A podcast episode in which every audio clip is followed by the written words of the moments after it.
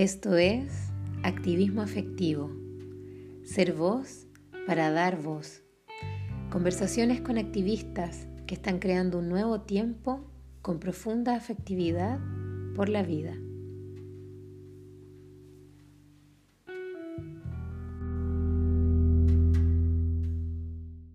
Bienvenidas a todas las personas que se unen hoy a escuchar este episodio de Activismo Afectivo soy Andrea Figueroa y estoy muy contenta de poder recibir hoy a um, una persona que expande uno de los temas que me apasionan y que es la espiritualidad. Su nombre es José Luis Muñoz, él es canalizador y creador de la plataforma Pulso 1111. Su activismo es darle lugar a una espiritualidad cotidiana. Estoy muy contenta de que nos puedas acompañar hoy para compartirnos y conocer acerca de tu sabiduría y todo lo que traes de este tema que está siendo una gran compañía quizás en estos tiempos de movimientos que estamos atravesando. Bienvenido, José. Muchas gracias, Andreita, por tu invitación.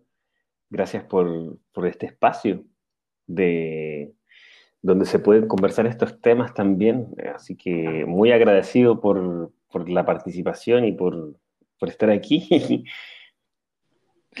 Gracias, gracias por el tiempo y por, por, por sumarte a, esta, a este entusiasmo, porque mm, activismo afectivo es un espacio para poder expandir todo lo que concierne a la vida, al desarrollo del ser humano.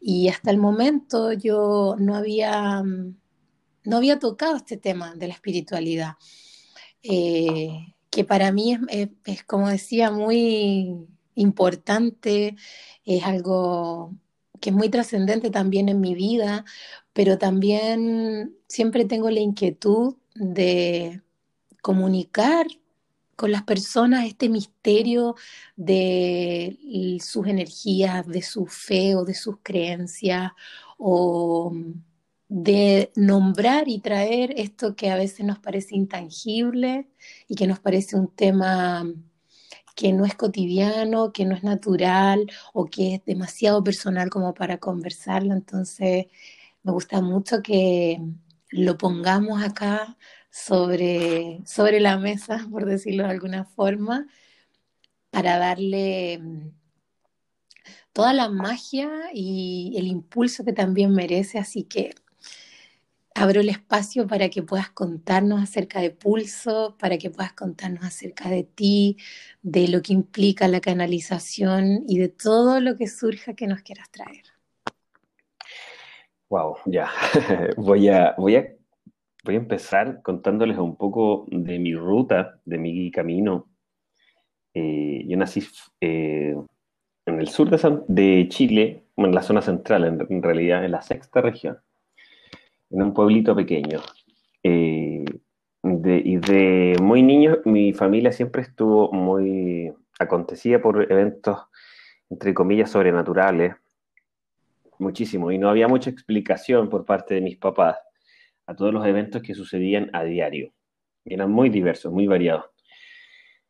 Y desde ahí se empezó a gestar dentro mío y en el de mi hermana un, mundo paralelo del que nadie hablaba, pero del que éramos eh, partícipes experienciales a diario. Mi hermana tenía la capacidad de ver muchas cosas desde lo invisible y yo menos, pero también tenía una, sensibilidad bastante amplia.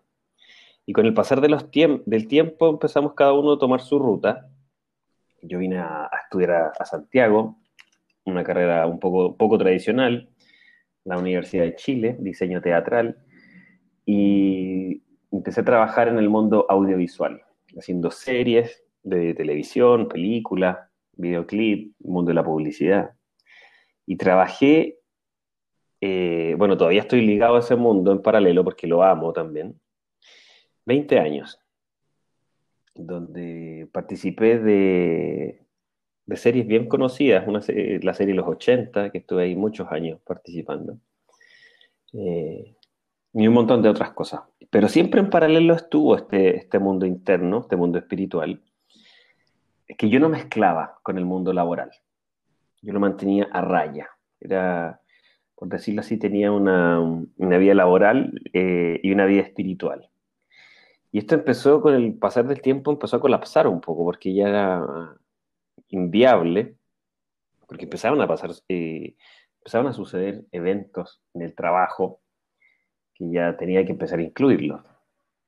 Yo esto no se lo contaba a nadie, de hecho ahora estoy de a poquito empezando a, abrirlo.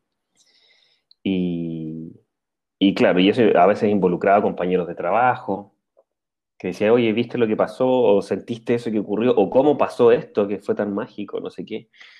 Y ahí siempre guardaba silencio. Hasta que eh, en un momento, ya años atrás, conozco a Cote Yuneman, esta canalizadora chilena maravillosa, tremenda, tremendo aporte al planeta y a la humanidad en su servicio amoroso. Y me comenta que lo que me sucede es que estoy canalizando y que tengo que, de alguna u otra manera, hacerme cargo de esta parte interna, que tengo que empezar a, a usar estas facultades que están pidiendo ser eh, exploradas. Y, y, en paralelo seguía trabajando en canales de televisión, en producciones. Empecé a ampliar mi círculo con, con personas que eran más afines al mundo espiritual. Eh, también ahí me hice amigo de, Fresia Castro, creadora del método de activación interna de la glándula pineal. Y empecé a tener amigos bastante duchos con respecto al tema espiritual. Y yo seguía con mi vida en paralelo. Eh, hasta que eh, hace dos años más o menos ocurre algo en Argentina. Yo estaba en un retiro y tengo un, una canalización muy fuerte, o insider así muy, muy fuerte, que duró muchas horas, alrededor de siete horas, donde se me solicita que gestar un espacio de reunión, de encuentro, eh, donde el centro sea la reconexión de esa parte interna olvidada del humano, que es la parte divina que nos compone, que está dentro nuestro, que se le llama así divino, se le llama doble cuántico, según la ciencia, y que tiene que ver con nuestro real origen, fuera de estos campos de polaridad separada. Y este espacio es para reconocer justamente ese, ese, ese componente que es quien da la forma a la tercera dimensión. Y fue muy fuerte y recibí un montón de información. Duró muchas horas este episodio y a una velocidad que mi cabeza no lo podía procesar. Y se me muestra también que van a ocurrir eventos muy fuertes eh, en Chile y en el mundo. Eh, y si me empiezan a relatar eventos específicos. Una vez que ya estoy un par de días más en Argentina, entonces latía muy, muy fuerte en mi corazón. Pero cuando vuelvo a Chile, mi cabeza empieza ya a jugar un, rol eh, contrario a, este sentimiento tan profundo y empieza a, y empiezo a, decirme a mí mismo que esto no es real. Empiezo a decirme, no, en realidad esto fue netamente un, otra cosa, no es real. Y estuve así un año cuando llego de Argentina, eh, un poquito atrás, eh, me encontré con Diego Herrera, gran amigo canalizador, y Marco Novoa, y les cuento esto, les cuento, ahí logré justamente rescatar esa parte de esta canalización y les digo, bueno, el 2020 empieza esto y viene un movimiento fuerte, hay que generar equipos, hay que generar un lugar donde las, las personas nos podamos reencontrar con nuestra parte divina de forma abierta, de forma pública y esto fue el año 2018, finales del 2018 más o menos.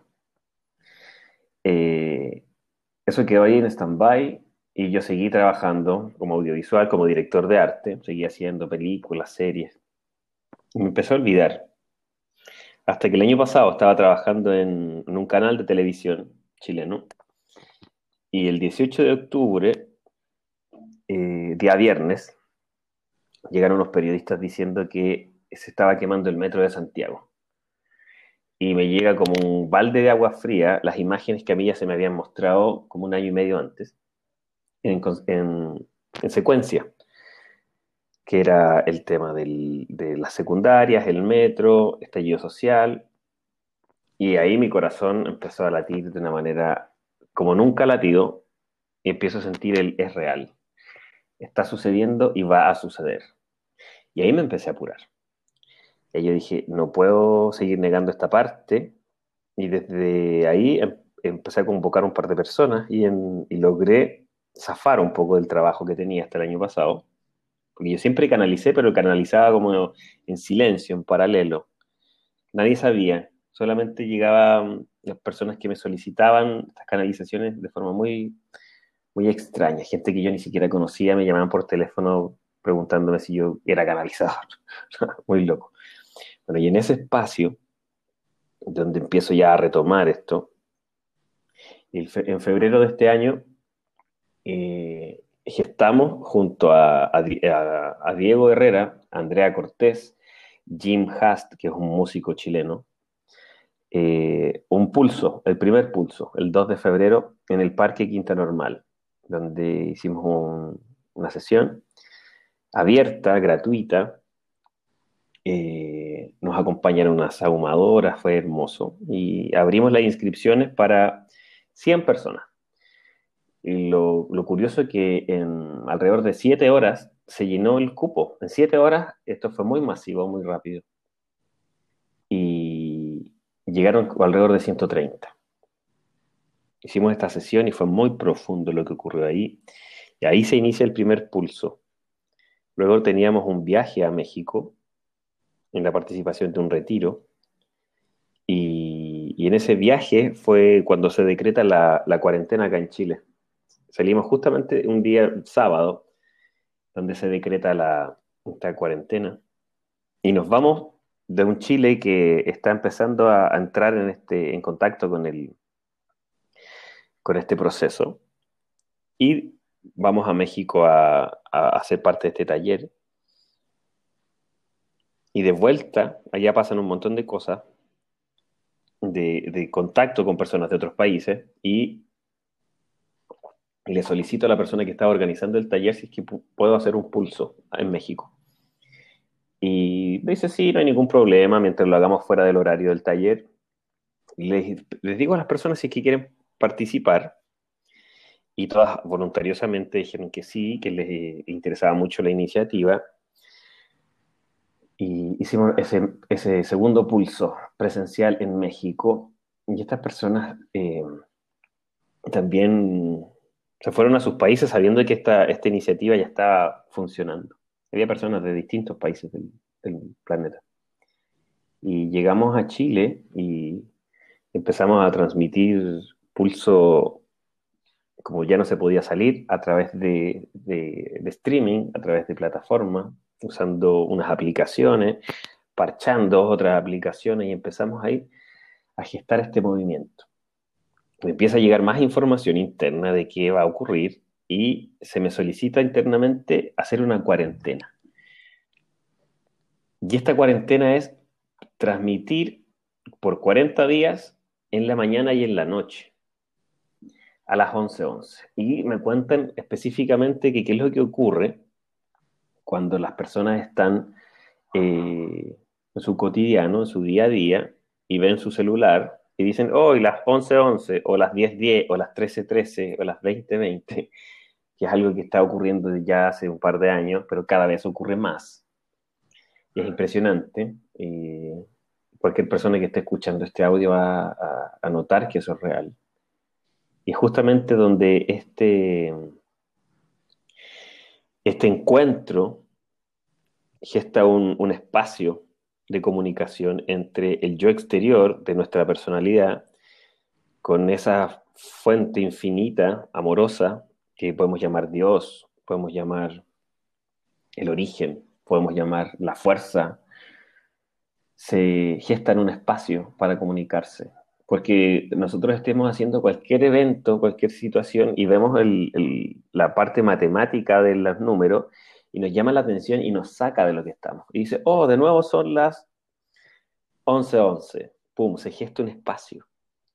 Y nosotros podemos aprovechar ese espacio para poder conectarnos, simplemente sintiendo nuestro corazón. Un minuto y continuar. Y llega esta información específica donde la ruta a gestar era esta cuarentena. La ruta era estos 40 días estar transmitiendo de día y de noche.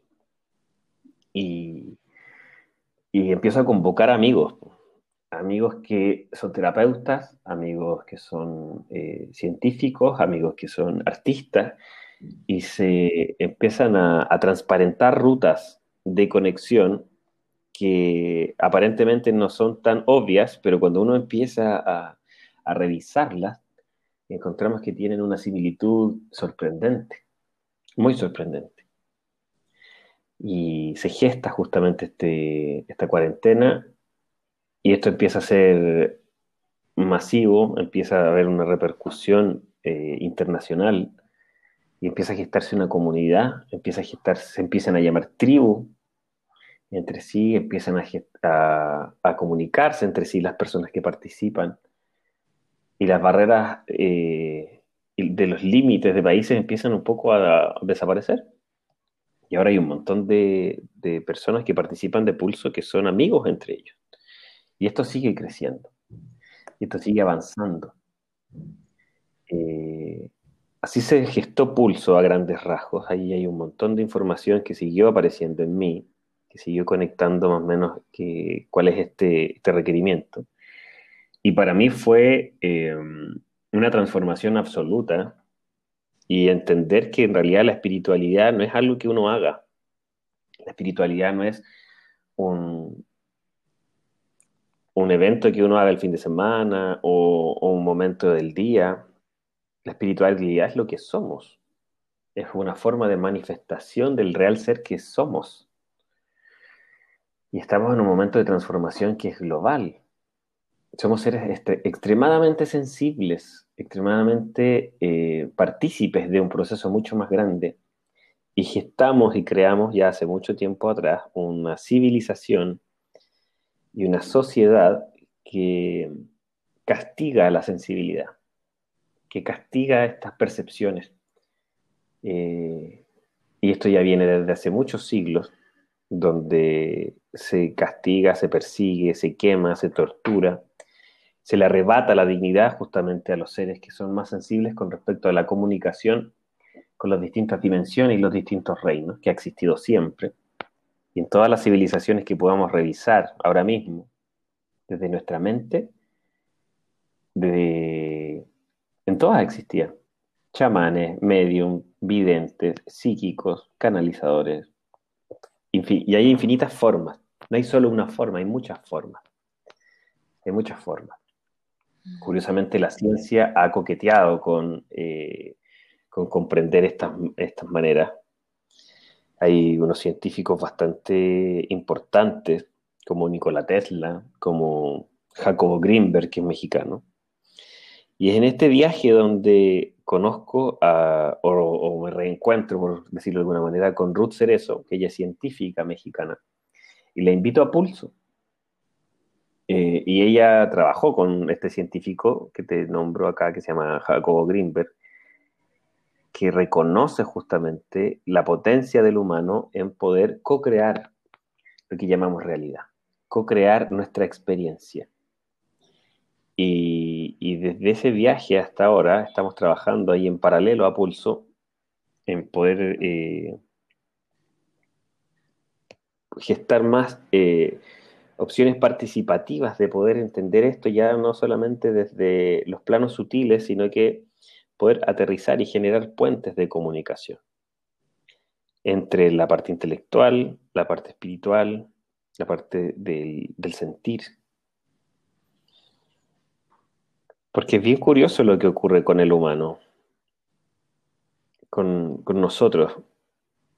Estamos tan acostumbrados a que el sentir y la atención no tengan valor de forma consciente, pero en realidad es, es, todo lo que mueve la realidad, nuestra atención y nuestro sentimiento.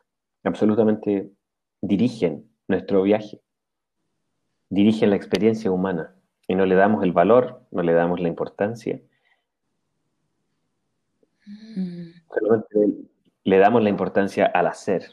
Y es curioso porque inclusive nos presentamos de esa forma. Hola, ¿cómo estás? O te, o te pregunto, ya, ¿cómo te llamas? ¿Y tú qué haces? No te pregunto qué piensas, no te pregunto qué piensas, ni qué sientes, te pregunto qué haces. Pero el proceso previo al hacer es pensar y sentir, que es lo invisible, que es lo que gesta el movimiento. Ocurre lo mismo con la ciencia. La ciencia, y ahí es donde se queda corta, porque la ciencia habla de la materia, cómo opera la materia, pero no habla de lo invisible que anima la materia.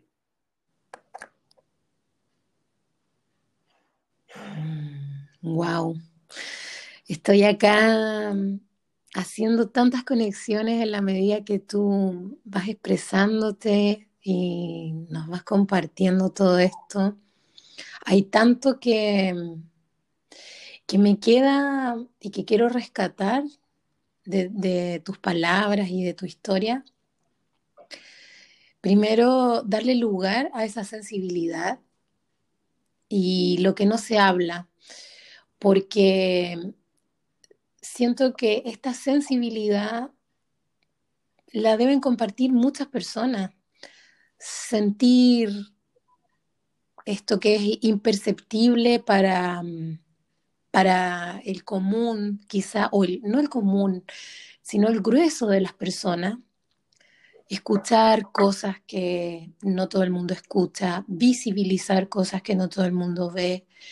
Y como dices tú, hay que guardarlo porque es algo que no se puede comentar. Entonces me gusta que lo puedas hablar con esa naturalidad, porque pueden haber tantas personas que nos escuchan y que han estado en esa situación y no saben cómo expresarlo o simplemente prefieren no ahondar en esas intuiciones y no darles el lugar que a lo mejor está pulsando adentro por querer expresarse. Entonces, que es tan espontáneo, siento que esta sensibilidad más eh, exacerbada es también un talento, así como hay personas que son talentosas en la ciencia o en las finanzas o en el arte eh, o en tanta diversidad de talentos esta sensibilidad hacia lo espiritual o tener una capacidad de bajar información que está en un plano más intangible o inmaterial, es parte también de un talento humano.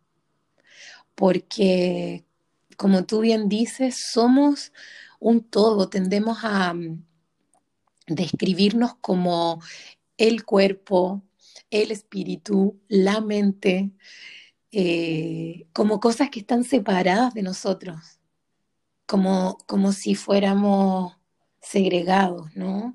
En vez de decir mi cuerpo, mi espíritu, mi mente, mi sentir, mi sensibilidad. Es como si todo estuviera fuera de nosotros y tuviéramos que traerlo. Como si el espíritu estuviera fuera y tuviéramos que traerlo. Pero en el fondo está dentro de nosotros, es parte de nosotros, y así como es parte de nosotros, es parte de todos los seres humanos también. Entonces, eh, traer esa, cotidianidad, como dices tú, y, y que, sucede en el diario vivir, somos parte de un espíritu o una energía, como queramos mencionarlo, en realidad esa palabra no, tiene por qué ser una, una palabra instalada, inamovible, sino tener esa capacidad de reconocer esa energía dentro nuestro. Y bueno, de paso, me traes una respuesta muy, muy importante acerca de esto, de la repetición de los números en, en la hora, porque siempre me sucede eso y me encanta la explicación que le das de mirar la hora en números que, que se repiten. Y, y, me gusta mucho eso de tener ese, ese portal o esa conexión, de poder detenerme y conectar conmigo, con el pulso de mi corazón, con lo que me está pasando en ese momento y que sea una invitación quizás a, a sentirme. Y es muy bonito eso. Y bueno, ya que nos hablas de pulso y de todo esto que, que se está movilizando, primero me encanta que seas tú en esta ocasión quien esté compartiendo, porque mm, cuando, mm, cuando sintonizo la plataforma y, veo todo lo que se comparte ahí, eres tú quien invita a otro a que se exprese. Así que me gusta mucho poder darte este lugar hoy para que seas tú quien se explaye y quien eh, derrame todo esto que está dentro de ti y que es tan interesante eh, siento que Pulso, como lo veo yo desde fuera, es un lugar que da bastante cobijo. Eh, es un espacio que abre saberes y siento que también es, es un magnetismo para poder incluir a las personas en tan, tan, tan diversos espacios que está eh, generando, eh, todo lo que se trae desde la espiritualidad de una manera extremadamente diversa y que abarca tantos campos. Me gustaría mucho mm, quizá contarle a las personas dónde pueden encontrar esta plataforma, cómo opera, qué diversidad pueden encontrar ahí.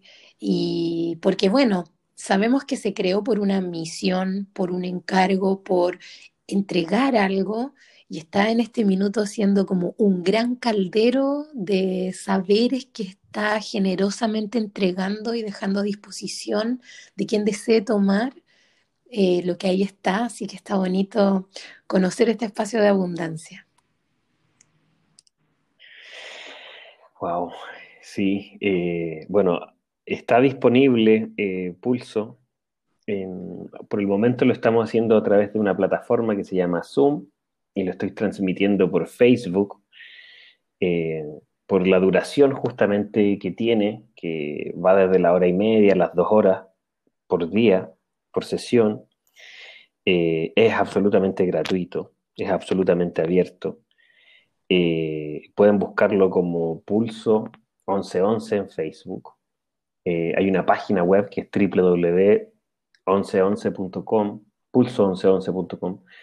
Pueden entrar ahí a los enlaces de Zoom y participar de la reunión del pulso y hacer preguntas también al expositor y participar ya directamente. Eh, estamos ahí ya hace un par de meses haciéndolo, gestándolo y, nutriéndolo y, y, cada vez va creciendo más cada vez más hay más personas que, le, les hace sentido. Y lo que me ha llamado mucho la atención de lo que ha ocurrido con Pulso es que muchas personas estaban teniendo eh, problemas cotidianos y se suma esto del despertar social en Chile y se suma esto de la pandemia global, pero las invitan o los invitan a pulso y algo ocurre dentro de las personas empiezan a cuestionarse un montón y empiezan a resonar con algunos expositores y comienzan una ruta interna. Y eso me ha sorprendido cómo ha ocurrido, porque hay muchas personas que escriben contando de su propia transformación, eh, cómo han abierto canal, cómo han conectado internamente, cómo han eh, reintegrado su cuerpo, cómo han reintegrado su mente, cómo han reintegrado su parte espiritual, la parte sensible para mí de verdad es un milagro que ocurra. Es muy natural también, por otro lado, eh, porque es parte del proceso que estamos aprendiendo los humanos, que es aprender a vivir, aprender este gran misterio de la vida, que de misterio no tiene nada. Si logramos conectarnos con, con esa parte interna nuestra, en silencio, aquietando la mente, aquietando el corazón, ocurre justamente la magia. Pulso, que hace eh, mención al pulso cardíaco, es algo que ocurre en nosotros, que ha ocurrido siempre, pero que no le hemos dado el valor que corresponde. Nosotros antes de manifestarnos en este campo de frecuencia vibratoria más denso, existimos siempre, e, eternamente, en una octava superior vibratoria mucho mayor, que es indescriptible, no nos da aquí para poder describir qué es. Pero cuando nos manifestamos acá a través de un proceso de polaridad separada, a través de un principio masculino y un principio femenino, que es a través de mamá y papá, a través de un espermio y un óvulo, que se juntan y aparece esta división celular, y lo primero que se manifiesta es esta frecuencia vibratoria enorme y eterna que somos en un latido cardíaco. Es lo primero que se manifiesta en el plano físico. Y es a una velocidad enorme, y late, late, late, pum, pum, pum, pum, pum, infinito, y después empiezan a aparecer ciertas formas del cuerpo físico, que es la lengua, después aparece, creo que la columna, pero lo primero que aparece es el latido cardíaco. Curiosamente, es el único órgano, la única parte de nuestro cuerpo que hace sonido, que es como un tambor, que si estamos completamente en silencio lo podemos escuchar, que se comunica y que es cuántico y que tiene, ya la ciencia, ustedes lo pueden averiguar por su propia cuenta, el alcance que tiene el latido cardíaco, que es kilométrico. O sea, es impresionante lo que hace. Y, tiene que ver con una parte electromagnética de nuestro vehículo físico. La sangre humana, los glóbulos rojos tienen una molécula de hierro. Y cuando pasa esa molécula de hierro por el corazón, se magnetiza. Es impresionante lo que ocurre con eso. Y pum, se expande. Y generamos un magnetismo. Es muy eh, parte de la, de la estructura simbólica que tenemos los humanos, que es parte de la estructura como creamos también, eh, le otorga al corazón el sentir.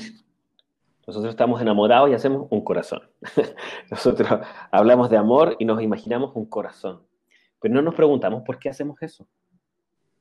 No nos preguntamos por qué le otorgamos ese, ese valor o ese orden al corazón.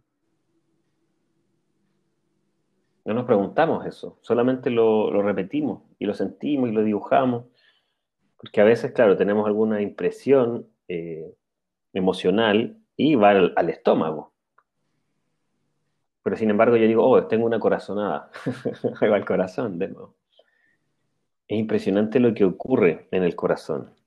Es un misterio enorme que cada vez estamos develando más y que la ciencia ortodoxa no puede aclarar completamente se ha descubierto que el corazón tiene neuronas y que es el único órgano. Nosotros podemos vivir sin extremidades, inclusive nuestro cerebro puede tener, se puede morir y el vehículo físico seguir vivo. Podemos vivir sin ojos, podemos vivir sin oídos, podemos vivir sin un montón de cosas. Pero sin, sin corazón no podemos vivir. No se puede. Hay un vínculo importante con respecto al corazón y a la experiencia que nos corresponde ahora como humanidad vivir y experimentar. Cuando hablamos de sentir y hablamos de lo, de sensibles que somos los humanos y de las capacidades que tenemos, todos somos extremadamente sensibles, absolutamente todos. Todos, inclusive el contador, el abogado, el matemático más, más duro o el luchador eh, más rudo, somos absolutamente sensibles. Y es esta sensibilidad que toma una ruta y se transforma en talento. Puede ser talento físico, de unos reflejos mucho más eh, agudos, o una inteligencia mucho más aguda, que es una sensibilidad específica de los sentidos físicos, que es la conciencia finalmente que se expresa a través de estas formas, que son muchísimas. ¿ya? Cuando el basquetbolista puede hacer una finta y pum, y va y baja y esquiva al otro oponente y lanza el, tiro y encesta, es una sensibilidad que está alerta. Algunos ya le llaman eh, reflejo, instinto, pero es una sensibilidad. Y todos tenemos sensibilidades. Y cuando nosotros llegamos a este plano, que es lo que hablábamos un poquito atrás, y está este latido cardíaco que es pura vibración, una frecuencia vibratoria alta, y empieza cada vez a bajar el volumen porque estamos cada vez un poco más denso, más capas, y capas, capas, capas, capas, empiezan a formarse los órganos. Eh, es muy interesante y las personas que les interese esto que busquen las etapas embrionarias y lo que ocurre ahí porque es magia. No me quiero extender mucho ahí porque es muy amplio. Pero ocurren un montón de procesos. Y el corazón tiene, son cuerdas. ¿ya? La primera formación del corazón en esa etapa son cuerdas. Y se empiezan a generar más capas, más capas. Cuando el bebé ya nace, ocurre algo muy impactante que es en el parto, que es este primer eh, encuentro entre lo interno y lo externo. Salimos de mamá. El bebé es tan sensible que solo siente frecuencia vibratoria. ¿Ya? Solo siente. Y siente todo. Ahí cuando decimos todos somos uno, el bebé siente que él es todo, porque es todo. Así de, expandido está el bebé. ¿ya? Así tremendo, tremendo, tremendo. Y cuando hay algún papá familiar, la mamá, la abuelita o quien sea, tienen una impresión del bebé, esa impresión se queda en el bebé. Basta con que el papá diga, ¡ay, qué guagua más fea! ¡Pum! Esa impresión vibratoria queda en el bebé. La abuelita dice, ¡ay, qué guagua tan peluda! ¡Pum! Que esa impresión en el bebé. Si la mamá dice, ¡ay, qué, bebé más lindo! ¡Pum! O, o alguien, no sé, o el mismo papá dice, ¡ay, un bebé más, qué caro! no voy a tener dinero, ¡pum! Todas esas impresiones quedan en el bebé, ¿ya? Y se empieza a gestar lo que llamamos la personalidad. Y empezamos a, arrastrar traumas, que es en la primera etapa, cuando somos eh, niños, que se gestan porque somos absolutamente hipersensibles a todo, a todos los estímulos y quedan grabados en nosotros y después tenemos que empezar a defendernos de esos estímulos, porque eso es lo que siente nuestro ser cuando está en esa etapa. Eh, y vamos avanzando en la vida y justamente lidiando con que me siento peludo, me siento feo, no tengo, no soy suficiente, no tengo aquí, no tengo allá.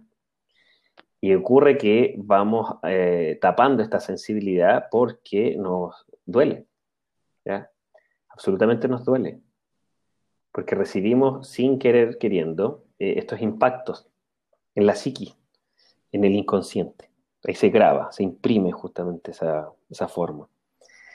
Eh, y vamos eh, temiéndole a, a, mostrarnos vulnerables, porque de alguna u otra manera sabemos que lo somos, ocultamos que lo somos y tratamos de evitar que se note que somos vulnerables. Pero es lo que somos, somos tremendamente vulnerables, tremendamente sensibles. Como una planta que crece cuando una semilla se eclosiona, que se pudre esta capa, que esa capa es la personalidad, la semilla gesta esta primera raíz y los primeros brotes que van creciendo contra la fuerza de gravedad hacia el sol, hacia la luz. Y ese es el movimiento que la vida tiene en este, en este 3D. Y toda la vida tiene el mismo movimiento. Todos nosotros vamos hacia la luz, que es más conciencia, que es más claridad, que es más armonía, que es un montón de cosas. Pero nos cuesta, le tememos a eso. Y la única forma de poder reconocernos como seres vulnerables, sintientes, es con coraje. Como esa plantita pequeña que quiere más luz. Y es una decisión. Que yo me atrevería a decir que este despertar espiritual o este despertar a la conciencia, hasta el año 2019 era una opción. Del 2020 hacia adelante no es una opción, es un proceso. En macro. Entramos a una etapa como humanidad. Y, una parte de nuestro libre albedrío eh, no es que se corte, sino que entra a una etapa más grande, donde tiene que sí o sí entrar en un proceso de autoobservación. Y por ende se gesta este movimiento eh, macro, masivo, de ir hacia adentro, que es literal, y dónde voy a casa y con quién voy, con mis seres cercanos. Y ahí tengo que revisar si son seres queridos, si no son queridos, cómo está mi casa, quiero vivir aquí. Y se replantea justamente un montón de cosas hacia adentro. Un montón. Y en eso estamos ahora. El planeta entero está revisando justamente esa parte. Cómo me siento, qué es lo que quiero, estoy bien, estoy mal. Hay personas que vivían una vida eh, evadiendo a la familia o a la mujer o al, esposo o a los hijos a través del trabajo, a través de la exigencia horaria, y que ahora no pueden hacerlo. No tienen, no tienen otra forma que poder tener que enfrentarlo. Lo más seguro que si es que se libera esta, esta cuarentena y cuando pase va a haber un, un una, divorcios así, pero muchísimos, y van a haber cambios estructurales, inmigraciones de la ciudad al campo, van a haber un montón de cosas que van a ocurrir. Está claro que va a ocurrir, porque nos hemos replanteado un montón de cosas con nosotros. Y lo primero que nos estamos replanteando es que somos seres sintientes, sentimos. Y nos cuesta reconocer que sentimos. Evadimos sentir, no nos gusta sentir, o no nos gusta que nos pregunten, y automatizamos justamente esa parte de nosotros. Hola, ¿cómo estás? Ah, bien, listo. Automatizo la pregunta porque no me importa y automatizo la respuesta porque tampoco me importa. Me importa responder la verdad, no me importa saber la verdad. Y esa automatización se está rompiendo. esa automatización con respecto a esa parte tan íntima que es sentir, eh, tiene que gestar una coherencia por ley, por ley cósmica, por la estructura de diseño de este sistema de mundos al cual pertenecemos nosotros. Eh, hemos generado una estructura social separada, creyendo que podemos experimentar la vida de forma separada. Eso hace que cree una ilusión de mí mismo y de mi experiencia, donde en mi casa soy de una forma, en mi trabajo soy de otra, en la fiesta soy de otra, en mi vida paralela soy de otra forma, y puedo tener un montón de formas de mi personalidad. Y cuando estoy con Juanita soy de una manera y con Pedrito de otra, y así empiezo a generar esta división ilusoria de mí mismo. Y somos replicantes, vamos copiando todo el rato. De forma inconsciente y de forma consciente vamos haciéndolo. O sea, repetimos patrones genéticos, repetimos patrones que son eh, estructurales eh, del árbol genealógico. Vamos repitiendo conductas vamos repitiendo eh, patrones todo el tiempo.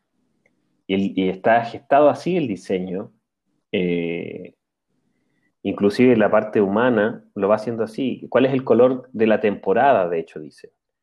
¿Cuál es lo que es lo que está de moda ahora? ¿Cuál es la canción de moda? ¿Cuál es? Y vamos repitiendo, y vamos copiando, y vamos copiando, y vamos perdiendo la noción de esa particularidad que portamos cada uno de nosotros. ¿Qué es lo que se tiene que volver a observar? ¿Qué es lo que nos hace únicos? ¿Qué es lo que vinimos a trabajar justamente acá? Esa particularidad es lo que nos liga justamente a esta gran fuerza viviente llamada Dios, llamada fuerza, llamada eh, el origen, como quieran llamarlo, energía. Esa particularidad es justamente esa rareza, es lo que vinimos a trabajar acá. Mm. Hoy eh, siento que mm, es, un excelente momento luego de todo este proceso de ir adentro para salir eh, en una vulnerabilidad. De alguna manera, siento que es un buen momento y lo digo así porque es, son, somos tantas las personas que estamos pasando por un proceso que si bien es muy personal en cuanto a cada transformación, a cada sentir, es tan compartido porque estamos todos los seres humanos en este mismo proceso, que siento que hay una complicidad y, y esa complicidad es lo que te lleva a tener una experiencia similar. Todos estamos en una cuarentena, todos estamos en una situación de transformación, todos estamos en un proceso de incertidumbre, eh, de, expectación, y esa complicidad nos permite quizás salir vulnerables. Es como una invitación, si me permito esa vulnerabilidad de expresarme cómo me siento realmente, de admitir cuando no estoy bien, eh, invito también a la otra persona a que pueda mostrarse de la misma manera. Es como si generara una complicidad también en decir, bueno, eh, me siento así, ¿no? Como sea. Y, hablo desde mi genuino sentir. Eh, la, la otra persona también se da esa oportunidad de poder hablar desde su genuino sentir. Y ser sensible, eh, me gusta mucho traer el recuerdo de que la sensibilidad tiene que ver con el sentir y no con una fragilidad. Es como que a veces se tiende a asociar a que la sensibilidad o ser sensible es algo que puede romperse fácilmente, pero tiene que ver con el sentido.